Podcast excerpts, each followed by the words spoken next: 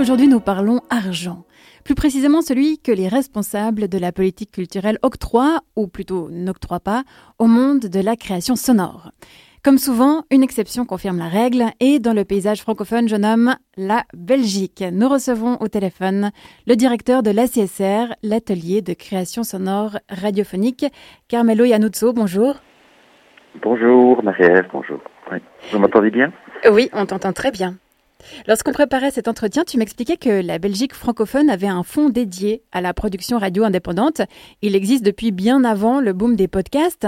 Premièrement, euh, quel est-il? Et deuxièmement, quel est votre secret pour l'avoir fait apparaître et pour qu'il perdure? Ah ben le secret, ben, c'est toujours le, fruit euh, justement de, de, personnes qui sont battues à un moment donné dans, un moment clé de l'histoire. Et voilà, c'est là que ça résonne bien sûr avec cette association dont Camille vient de parler, ECHO, et vraiment la, nécessité de se fédérer, de se rassembler, de faire ce lobbying.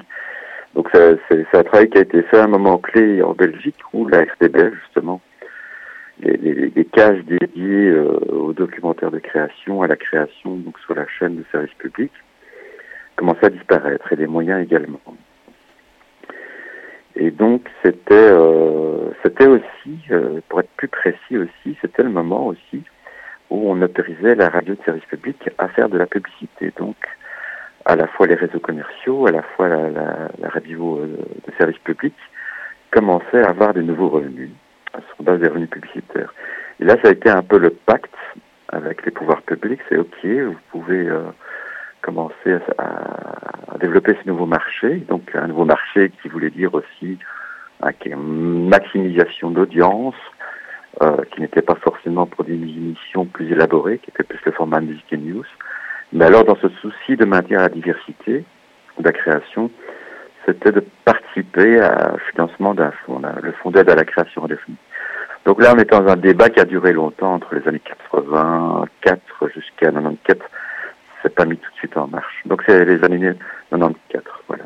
Voilà, c'est sur une dizaine d'années, pas mal, bien joué. Tu vois, c'était un moment clé et historique, et là, c'est vrai que là, maintenant, il y a un autre moment clé dont vous avez parlé plus tôt dans l'émission, qui est un peu, justement, ce nouvel engouement pour le podcast, qui se fait de plus en plus, effectivement, aussi également en dehors des, éditeurs, dans le sens juridique, les éditeurs, c'est les radios, euh, les services publics, les diffuseurs, euh, qui se fait ce qu'on appelle une production indépendante. Indépendante veut dire dans le jargon du visuel qui est déliée euh, de la programmation, d'un éditorial euh, d'une radio. La CSR que tu diriges depuis 4 ans est née en 96. Vous accompagnez les artistes tout au long du processus de création, écriture, montage financier, prise de son, production et post-production, promotion et diffusion. Combien de projets par année arrivez-vous à suivre?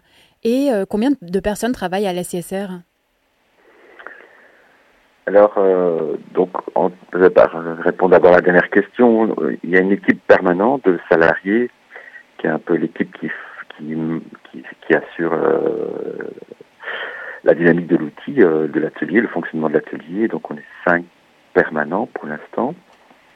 Mais autour de ces cinq permanents, dont moi, il y a vraiment toute une ruche. Une ruche d'artistes, auteurs, autrices, euh, euh, monteurs, mixeurs.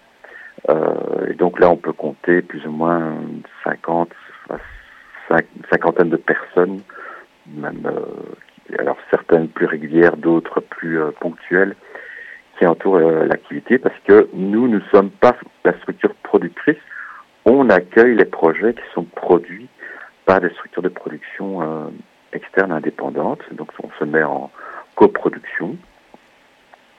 Donc, si pour répondre à ta question, tu vois, c'est une, équipe avec des studios, avec euh, toute une, aide en service que tu viens de citer, avec cinq employés, mais entouré, euh, c'est une association. Donc, il y a des membres. Le conseil d'administration est composé de deux euh, et techniciens du son. Et donc, une association qui a une cinquantaine de membres. Et ta première question, c'était, rappelle-moi. C'était combien de, projets par année vous arrivez ah, à, suivre Parce qu'en fait, là, vous avez actuellement une, un répertoire qui compte plus de 500 œuvres, qui est disponible à l'écoute sur la plateforme radiola.be, qui une plateforme qui existe depuis 2021. Donc 500 œuvres, mais qui ont été faites depuis 96. On est d'accord? Oui, voilà, c'est ça. Et donc là, donc il faut savoir que les projets durent dans le temps. ça résonne avec la phrase de, Camille tout à l'heure, la création c'est du temps. Donc c'est des projets justement où on est dans un processus d'immersion, vraiment d'écriture, que ce soit dans un documentaire, on suit d'un sujet sur le temps. Donc c'est des projets qui se font sur euh, plus d'un an généralement. Un an, ça veut dire qu'ils travaillent non-stop là-dessus. Euh, généralement, les, les, les, artistes, les réalisateurs, les réalisatrices doivent avoir une autre activité, bien entendu, à côté. Mais le travail d'écriture euh, jusqu'à la finalisation, c'est c'est plus d'un an. Donc, en accueil, euh, pour l'instant, on en a plus ou moins 60 qui, qui tournent, de, certains qui sont à la phase euh, première de repérage, conception, d'autres qui sont à la dernière phase de mixage avant le mastering. Et alors, c'est plus ou moins, on doit, on lance plus ou moins 15 nouvelles productions par an. Voilà, ça c'est un peu le, le taux d'activité. Mais alors, Parmi les projets que vous accompagnez, on compte de nombreux lauréats de prix, euh, par exemple dans les festivals. Vous en raflez euh, beaucoup. Hein. Quel est le secret d'une œuvre réussie pour toi? Euh, Justement, je, c'est pas, c'est pas, j'ai jamais pris parce que c'est vrai que c'est une question qui se posait peut-être dans les, les, premières années à l'atelier, mais je l'esquive cette question en fait. Tu veux qu'on passe à la prochaine? Non, non, c'est simplement je veux t'y répondre, mais c'est pas la bonne question. Je crois que si euh, si la CSR euh, il y a des prix, ben c'est justement cette ruche dont je parle tout à l'heure. Avec il y a une émulation, il y a une émulation qui se fait. C'est créer cet espace de création, cet espace de liberté où il y a une sorte de comme tu dis, j'aime bien ce, ce terme, hein, en termes d'intelligence collective, c'est communauté des pratiques.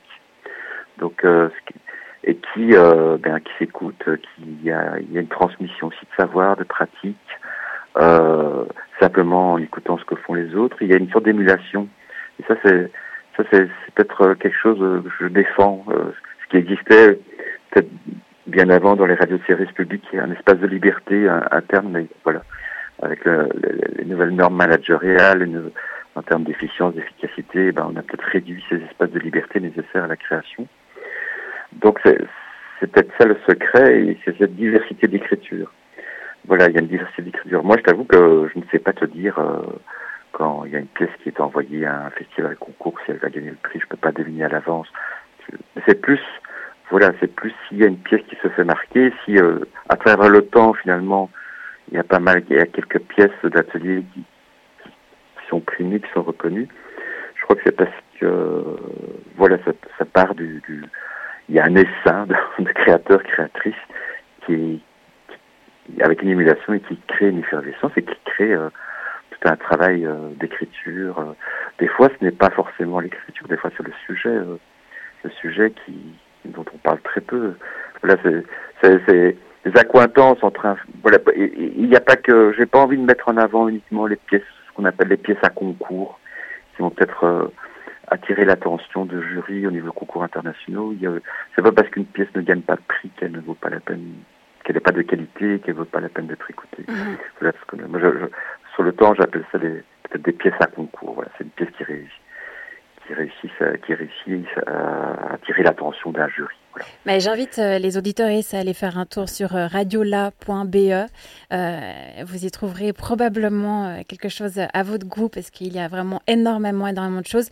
Merci beaucoup, Carmelo Yanuzzo, pour cet ben, entretien téléphonique. À toi et un grand bonjour à toute l'équipe autour de toi et à Camille Dupont-Laït aussi. Salut, Carmelo. Et, et, je vous souhaite un, voilà, un bon courage à l'association ECO, qu'elle continue à faire ce travail. C'est méga important et à cette émission qui met, qui met un grand phare sur la création sonore. Merci beaucoup.